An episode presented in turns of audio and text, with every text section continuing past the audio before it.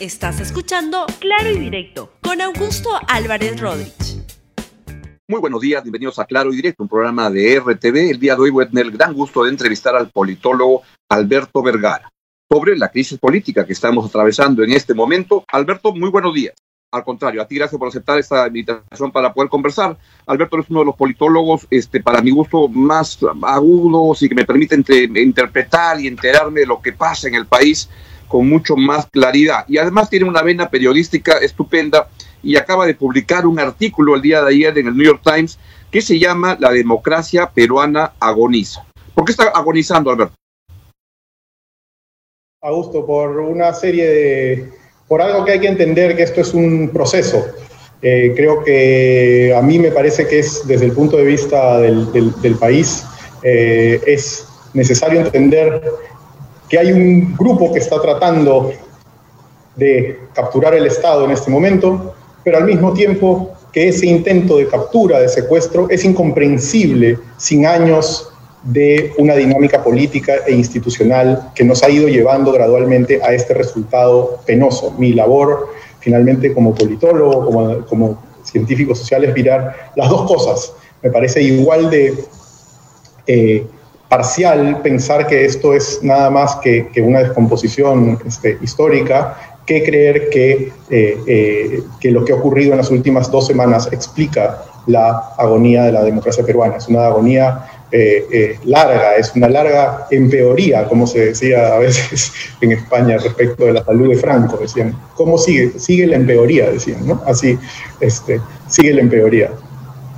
Y si fueras un, doctor, que de alguna manera este, lo eres, y recojo lo que, lo que pones en tu artículo, es que dices que diagnosticar la enfermedad eh, que está matando a la democracia peruana es muy difícil porque no estamos ante un tirano formidable, ¿Qué tendencias son esas que te llevan a pensar que estamos en esta agonía de, esta, de este paciente de democracia peruana?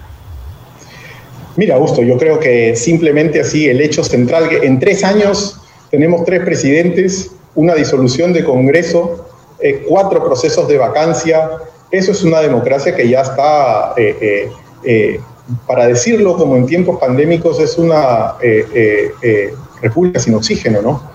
Eh, y, creo que ahí es la, cuestión.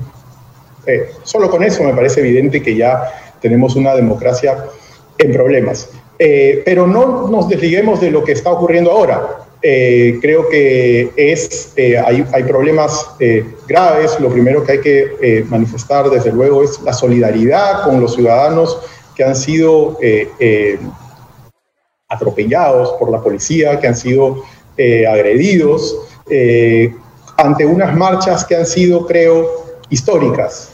Eh, seguramente tú también te acordarás, pero en, el año 2000 la marcha de los cuatro suyos fue muy grande, pero estaba centralizada, estaba en un sitio. hoy es una marcha absolutamente descentralizada en todas las ciudades del país, en los distritos de Lima. La indignación de la gente es un clamor. Eh, y creo que es, es, es francamente determinante eh, eh, lo, que, lo, que, lo que está ocurriendo. No es un fenómeno marginal en medio de la pandemia, en un país muy difícil de movilizar a la gente, despolitizado. Sin embargo, la gente está saliendo, lo cual revela y agrega una dosis de ilegitimidad a este gobierno que ya tenía varias fuentes de ilegitimidad, ¿no? Ahora, esta marcha que ha habido ayer, este, ha sido una marcha contundente, pero no es la, la, por la presencia y la, y la que la verdad conmueve y, entusiasma pensar que tenemos un gran futuro, porque hay gente pidiendo algo diferente. Pero lo que te quería preguntar es, no están este, pidiendo a que, que revuelva Vizcarra, Merino es como un accidente y es el rostro de esta protesta.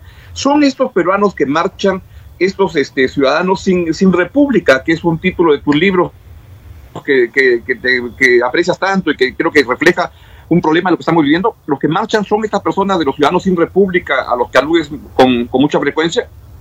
Yo creo que sí, Augusto, ahí está nuestra, nuestro ciudadano sin república, es una ciudadanía eh, espasmódica, esporádica, que reacciona cuando estamos al borde del abismo, pero que ahí está, esto no es raro, esto es, eh, eh, acuérdate, en los momentos de en las dos segundas vueltas, cuando Keiko Fujimori parecía que iba a ganar, esta ciudadanía se organiza, sale, lo impide con las justas, luego se vuelve a desactivar, eh, pero es la misma ciudadanía que también eh, se movilizó para impedir que el proyecto de eh, Olaechea Mercedes Arauz triunfe, es una ciudadanía que aparece en los momentos del indulto a Fujimori, es una ciudadanía pero sin república, que está demandando la construcción de una república, de unas instituciones que hagan valer la igualdad ante la ley, que no prime la prebenda, que no prime la componenda, el clientelismo. Es, es unos ciudadanos sin república y además sin república no solo en el sentido de lo que añoran, sino en el sentido de que andan sin, sin marco republicano, sin organizaciones, sin partidos, sin liderazgos eh, honestos, eh, que, y por lo tanto todo lo que tienen son estos espasmos eventuales eh, y sin embargo fundamentales, porque como dices bien, esa es la materia prima para construir algo mejor, pero está huérfana, está huérfana, nuestros líderes son una desgracia. Eh, y, y, han trabajado para que las instituciones sean también una desgracia. Entonces, es, es, efectivamente, gracias por la alusión, es eso, son ciudadanos sin república, efectivamente y hasta dónde puede llegar esta, esta, esta marcha de Ciudadanos sin República. Yo creo que el señor Merino debe estar asustado, Augusto, eh, porque tengo la impresión que este, esto eh, comienza a tener las posibilidades de caerse. Eh, creo que estamos ante una marcha de dimensiones, insisto, históricas, y que se agrega quiero insistir en esta idea, a fuentes de ilegitimidad del artículo, del, gobierno. Tú me preguntabas por el artículo que apareció ayer en el New York Times. Eh, lo escribí anteayer en la mañana. De hecho, mientras lo terminaba, se nombró como eh, primer ministro a Antero Flores Araos. Y en ese momento, las fuentes de ilegitimidad para mí eran dos. Un origen tumultuoso, no voy a entrar a la cuestión constitucional, que no soy constitucionalista, decir si es golpe de Estado o no es golpe de Estado, pero al menos un asalto al Estado era evidente que era. Eh, y, y, el otro punto era que Flores Arauz, lo puse en el artículo, lo llegué a poner, obtuvo 0.4% de los votos cuando fue candidato a la presidencia. Es decir, tenía un, un, problema de déficit democrático en los procedimientos, eh, y en la gente, la representatividad de la gente que estaban poniendo. Pero solo han pasado 48 horas desde que escribí ese artículo y lo que tienes es que se agregan fuentes de ilegitimidad. Eh, porque, eh, primero, aparece muy claramente una agenda anti-Estado de Derecho, clarísima, eh, lo que, está intentando, lo que están intentando hacer con el procurador eh, eh, Soria, de sacarlo de su puesto para revertir montones de, dimensiones jurídicas eh, fundamentales, inmediatamente se pusieron, a, en agenda la reforma de la ley universitaria y al, asalto de SUNEDU, inmediatamente aparecen unas normas en pro de la minería informal para poder depredar la Amazonía eh, en, paz. Eh, entonces, y a esto además se suma la jura del gabinete que, ilegitima completamente al gobierno, completamente, este, eh, es, tal vez una exageración, pero deslegitima aún más al gobierno en la medida en que es un gabinete, pues, en términos políticos, de gente, de, intrascendentes de la política peruana, gente que cuando ha postulado a cargos públicos no llega ni a 1% de los votos, eh, ideológicamente parece pues este, cosechado en un tendido de sombra de hacho, eh, y, y, profundamente antipluralista. Es decir, esto es como si, y esto lo, pone, lo va a poner mañana en un artículo que está preparando Eduardo Arayán para el comercio, este, me tomo el ejemplo que va a poner mañana en su artículo, esto es como si Marco Arana se, se, se, se empandillara con otros, toma el poder y pone un gabinete de pura gente de extrema izquierda. Todos diríamos, oiga señor, esto no es un gabinete democrático. Usted nunca podría a través de las elecciones tener un gabinete como esta composición. Y por lo tanto, en la medida en que su déficit democrático es de tal magnitud, es normal que enardezcan a la ciudadanía que percibe que no solo hay un asalto a la democracia, sino que además el grupo que la asalta es de representatividad cercana a cero. Entonces, estos señores están acumulando fuentes de ilegitimidad todos los días y a eso agreguemos una fuente de ilegitimidad adicional, que es que en el plano internacional, la medida, el gobierno de, la medida de, poner en el gobierno amerino es cuando menos controversial en algunos y de recibimiento frío en otros.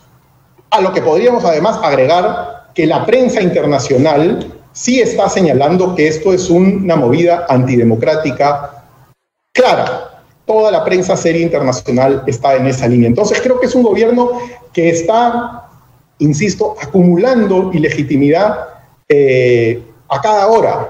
Eh, y lo más probable es que como es una coalición de políticos mediocres, una coalición de políticos que, eh, que, representa muy bien eso que decía González Prada, nuestros políticos son políticos de ambiciones colosales y miras liliputienses. eso, esos son lo, que creen que van a poder salirse con la suya eh, desde siendo unos liliputienses. Y creo que han perdido la perspectiva, ¿no? Claro, y en esta línea de representatividad, si esa era la votación de ante los Flores Arauz, el presidente, este, no sé, me, provoca todavía algo, no, me sale de llamarle presidente a, Manuel Merino, pero él llegó al Congreso con 5.271 votos. Es, es. lo que tiene. Entonces, la representatividad es muy escasa, ¿no? O piensen en el señor Juan Sheput, ¿cuántos votos obtuvo cuando fue congresista al Congreso, candidato al Congreso? Eh, claro, Estamos hablando de gente que por la vía democrática sería imposible que llegue al poder. Y eso es lo que la gente eh, no puede tolerar. Y tú hablas en tu artículo en el New York Times de un asalto al, al Estado es como un intento de ir por el concolón de la olla, lo que se les ha quedado para, para ir por lo último que va quedando. Bueno, me parece que están este, eh, eh, ante, es justo la época en que se está preparando el presupuesto público, creo que no es una eh, sorpresa para nadie, y yo los veo como perros de Pavlov ahí salivando ya ante el, ante el, ante el botín. y más bien me parece sorprendente que eh, no veamos de parte de los empresarios peruanos una preocupación y una postura más clara respecto de los atropellos múltiples que se están ocurriendo aquí y el cual incluye la parte eh, eh, económica, ¿no? y que es lamentable que no veamos una, una postura más sólida en defensa del, del, del futuro del país. ¿Puede caer Merino? ¿De qué dependería? ¿Puede llegar, por decir, a, fin de año? ¿De qué depende que, el primero de enero sea presidente? Bueno, esencialmente yo creo que de dos cosas, de, su propia mediocridad eh, y, de la, y de la gente en la calle. Eh, es decir, no me sorprendería que van a cometer error tras error. Ya lo están cometiendo, es decir, en esta idea de la acumulación de ilegitimidades. Eh, ante los Flores Araos eh, le ha respondido a eh, Monseñor Castillo como un machito bacán, diciéndole, poniéndolo en su sitio, o sea, es decir, está pechando a la Iglesia Católica, van a pechar a la gente, el, ministro, el nuevo ministro de Educación dice que esto lo organiza Movadef. Pero si fuera Movadef, ya Sendero ganó, porque ayer las calles estaban llenecitas.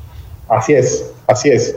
Eh, y, además, no te olvides, Augusto, quienes están asesorando a Merino deben ser los mismos que le dijeron a Blaechea y a Mercedes Arauz que la hacían, ¿no? Este, entonces, eh, eh, la posibilidad de que, de que fracasen es alta. Creo que la gente está enardecida, difícilmente esto se va a desactivar con miedo o con alguna medida de, ese, de ese tipo. Y creo que la gente tiene que entender que este, la movilización forma parte de el debilitamiento de este proyecto eh, anti-Estado de Derecho. La gente tiene que entender que si no se moviliza, nos roban la República. Eh, y que es, eh, forma, es, es absolutamente eh, importante. Y lo tiene que entender más gente, Augusto. Creo que aquí hay una palabra que se nos está escapando, no la estamos mencionando. creo que, empresarial? ¿Perdón? Por ejemplo, el sector empresarial peruano. ¿Qué cosa? No, no te estoy entendiendo. Que lo que tiene que entender qué, qué es lo que, lo, lo, que está ocurriendo. Bueno, a mí me parece que el sector empresarial está en un momento en que debería entender que si algo les conviene es o sacar a Merino o moderarlo, pero lo que están construyendo es un escenario que va a escalar y de proporciones este, eh, eh, impredecibles. Eh, yo diría que un poco como en la canción de Bob Dylan, mejor este, este, comienza a nadar porque si no te vas a hundir como una piedra, ¿no? Y que y, esto está llegando a un momento de, de, magnitudes importantes. Y, y creo que algo, Augusto, responsabilidad. La responsabilidad aquí me parece una, una dimensión absolutamente fundamental y yo creo que aquí hay que hablar de responsabilidades de dos tipos. Una es la del Frente Amplio, el FREPAP, una serie de partidos que han hecho posible este gobierno que estamos viendo ahora. Ellos tienen que saber que son responsables de lo que está ocurriendo y que la gente les va a tomar cuentas. Y por lo tanto tienen que comenzar a pensar, creo, en retractarse o en hacer o, en posibilitar una salida a esta situación. Y la otra responsabilidad que hay que recordarme es a la gente que está en este gobierno. Este, por favor, vean hacia atrás, señores, ustedes siempre pierden, siempre pierden. Este, y por lo tanto, eh, eh, a la hora de, tienen que pensar bien si este, cuando esto, si fracasa, que yo creo que es una de las probabilidades, eh, hay mucha gente que va a ser responsable por muchas cosas que se están haciendo. Y por lo tanto hay que, hay que pensarlo bien. Y pienso esencialmente en la policía. no puede comportarse de una manera brutal con la ciudadanía que está marchando en perfecta tranquilidad. eso. Así vamos entrando en la parte final, pero quería volverte a preguntar lo que te planteé al comienzo. ¿Hasta dónde puede llegar esta, esta marcha? Algo que dices es que la estabilidad de, de, Merino depende de la calle, cómo se sigue moviendo, pero ¿hasta dónde puede llegar? Chile es una referencia, en Chile las marchas de un año llegaron a un planteamiento de referéndum para cambiar la constitución. ¿Hasta dónde puede llegar esta, esta, esta marcha que está recién empezando, creo? Mira, a mí me parece que, que eso eh, depende a más torpezas del gobierno, más marchas. Eh, creo que esa es la lógica en la que vamos a, entrar. Eh, no sé hasta dónde puede llegar, francamente. Yo creo que es, me voy a quedar en mi tesis, creo que es una ciudadanía harta de corrupción, harta de que no haya Estado de Derecho, harta eh, de la cuchipanda, del anticucho, del arreglo bajo la mesa, eh, y que lo que quiere es ley, lo que quiere es la universalidad de la ley, que la ley nos considera a todos los peruanos como iguales. Eh, esa agenda institucional creo que es la que está ahí hace mucho tiempo y cada cierto tiempo, insisto, aparecen estos reclamos. Su manifestación concreta en este momento es el rechazo, el repudio al gobierno de Merino y de Antero Flores Arauz. Y, supongo que en el corto plazo lo que van a querer, lo que van a buscar es eso. Eh, lo que la calle va a querer es eso. Eh, ¿Cuál es el mecanismo constitucional eh, que sigue a eso? Habrá que pensarlo, habrá que idearlo. Supongo que pasa por algo en el, en el Congreso. pero, pero creo que, por lo menos ahí me parece un paso en el que, en el que en el que eh, se podría, eh, que podría llegar ahí, ¿no? Eh, me parece. Entiendo. Dos preguntas finales. Este, ¿De qué manera puede, qué consecuencia puede tener lo que está ocurriendo en la próxima elección? ¿Qué candidatura podría, qué tipo de candidatura podría beneficiarse mejor de lo que está pasando? ¿Qué impacto va a tener? Mira, yo creo que eso está abierto. Recién la marcha ha sido ayer, llevamos tres días de marchas.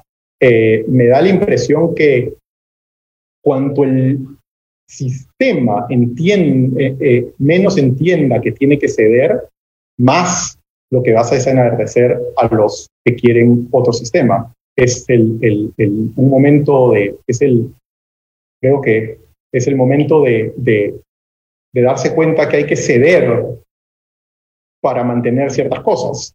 Eh, ¿En qué tiene que ceder? En que no puedes tener este gabinete, en que no puedes tener este gabinete. No puedes tener un gabinete de legitimidad eh, tan baja, eh, compuesta de una sola facción ideológica, compuesta de gente sin ninguna representatividad eh, social y política, y, que, y que es, por lo tanto, con toda justicia percibido como que es una arbitrariedad. Es decir, a la arbitrariedad del origen del gobierno, del mecanismo para ponerlo en el poder, del asalto, se ha agregado una arbitrariedad que es mentira, pues que hayan buscado un gabinete de ancha base o nada que, o, algo de ese tipo. Lo han buscado entre, este, en, en, en, en Willax. Entonces, este, eh, no, es, no es pues de dónde sería un gabinete de ancha base. Se puede construir alguna legitimidad. Eh. Y entonces este, te, te, voy con una última pregunta, una penúltima pregunta. A lo, cuando puse la, la, publicidad que te iba a entrevistar ahora, este, un amigo economista común me dijo, bueno, pero pregúntale a Alberto qué hacer ahora, porque a los economistas, cuando las cosas estaban complicadas, nos pedían recetas de qué hacer en los 90, etcétera. A ver, a los politólogos, este, ¿qué hacer ahora? Más allá del diagnóstico, ¿qué hacemos para salir de este, de este asunto? La pregunta leninista. Eh, Así es. Mira, eh, yo creo que aquí lo fundamental es que hay que tratar de conjugar dos cosas que son difíciles de conjugar cuando se llegan a esos momentos de crisis. Y es el respeto a las instituciones y el respeto al clamor ciudadano. Es decir, hay un momento en el que necesitamos entender cómo se preserva nuestras instituciones, pero al mismo tiempo cómo se preserva la legitimidad del régimen que está fundada en la, en la gente en, eh, que no, no, no puede ir contra ella. En ese sentido, yo creo que habrá que, si es que, si es que Merino, efectivamente el gabinete, el presidente, no puede sostenerse, si es que esto, o, incluso algo que podría ocurrir, no lo descartaría, es que en una de esas no le dan la confianza en el Congreso a el gabinete de Antero Flores Arauz, eh, habrá que pensar eh, cuáles son las salidas creativas. Por definición, este, en los momentos de incertidumbre, eh, las cosas van ocurriendo en el momento, pero yo creo que pasará eh, por, el, por el Congreso o pasará en una de esas, quién sabe, Merino deje de escuchar a los asesores que está escuchando y se dé cuenta que si quiere sobrevivir, tiene que hacer un gabinete de otra naturaleza y que eh, sus apoyos en el Congreso no pueden creer que este es un festín de seis meses para farrearse eh, eh, el, las arcas nacionales y la institucionalidad nacional. Esa es otra opción, también, desde luego. Sin duda. Última pregunta, ¿cómo explicarle a un extranjero de manera resumida lo que está pasando en el Perú?